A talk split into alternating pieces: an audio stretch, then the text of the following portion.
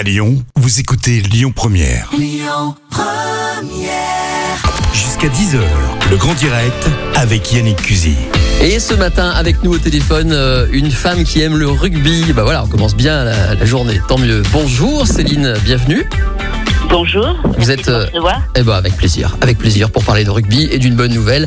Vous êtes euh, une des responsables d'un des clubs de rugby dont on va parler. En l'occurrence, euh, vous, vous êtes la coprésidente d'une école de rugby. C'est le club Omnisport Lyon-Rugy. On va le dire tout de suite, il y a une fusion qui s'annonce avec le rugby club universitaire lyonnais. Ça veut dire que vous passez tous ensemble à environ euh, 500 membres, c'est ça?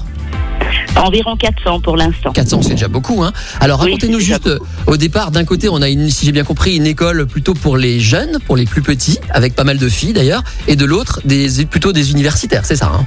C'est ça, tout à fait. En fait, on a une école de rugby qui a été créée en 2016. Et puis, on travaille en partenariat depuis trois ans avec le Rugby Club Universitaire de Lyon, Mhm.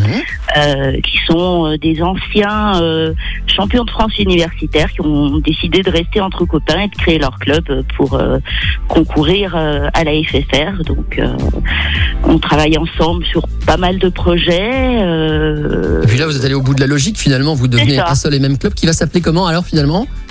Euh, le club Omnisport de Lyon. Le col. Ok, le col, on va le retenir. Alors le col, du coup, on l'a dit, ça va être 400 jeunes et vous gardez toutes les activités. Il y aura autant pour les plus petits que pour les, bah, les un peu plus âgés? Tout à fait. Au niveau du rugby, on va proposer en fait des activités à partir de 3 ans jusqu'à euh, jusqu'à n'importe quel âge. Finalement, on peut on peut accueillir des gens tard encore. Qu'est-ce que ça change le fait de fusionner? Ça met plus de moyens, ça fait faire des économies, ça permet d'être plus puissant, c'est ça?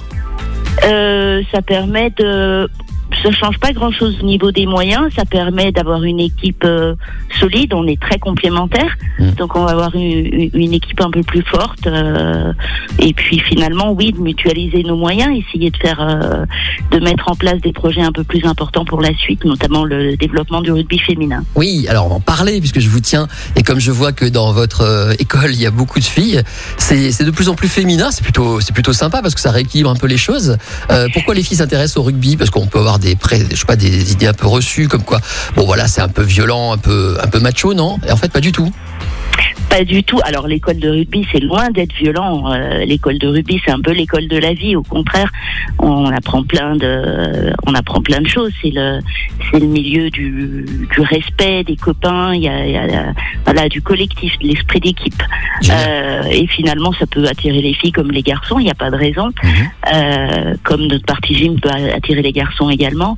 Non, c'est le, le rugby féminin. Il y a encore pas mal de, il y a encore pas mal d'a priori, euh, not- notamment chez les petites, une certaine crainte parfois des parents.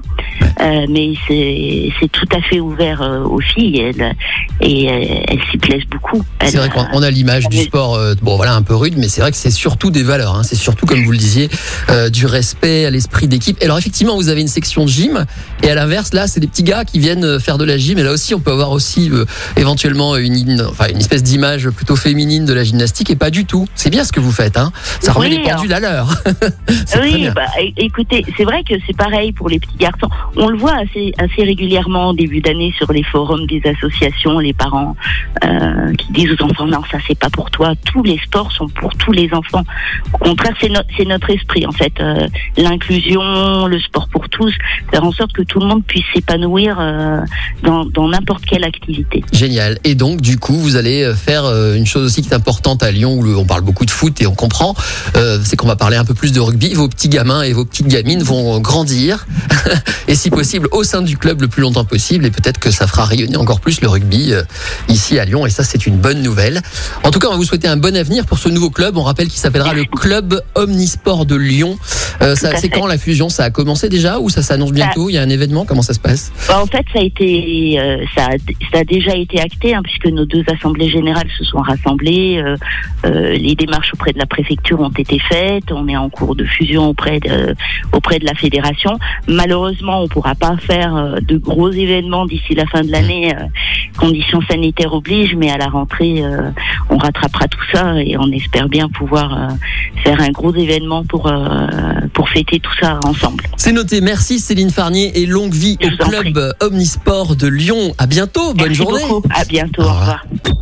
Écoutez votre radio Lyon Première en direct sur l'application Lyon Première, lyonpremière.fr et bien sûr à Lyon sur 90.2 FM et en DAB+. Lyon Première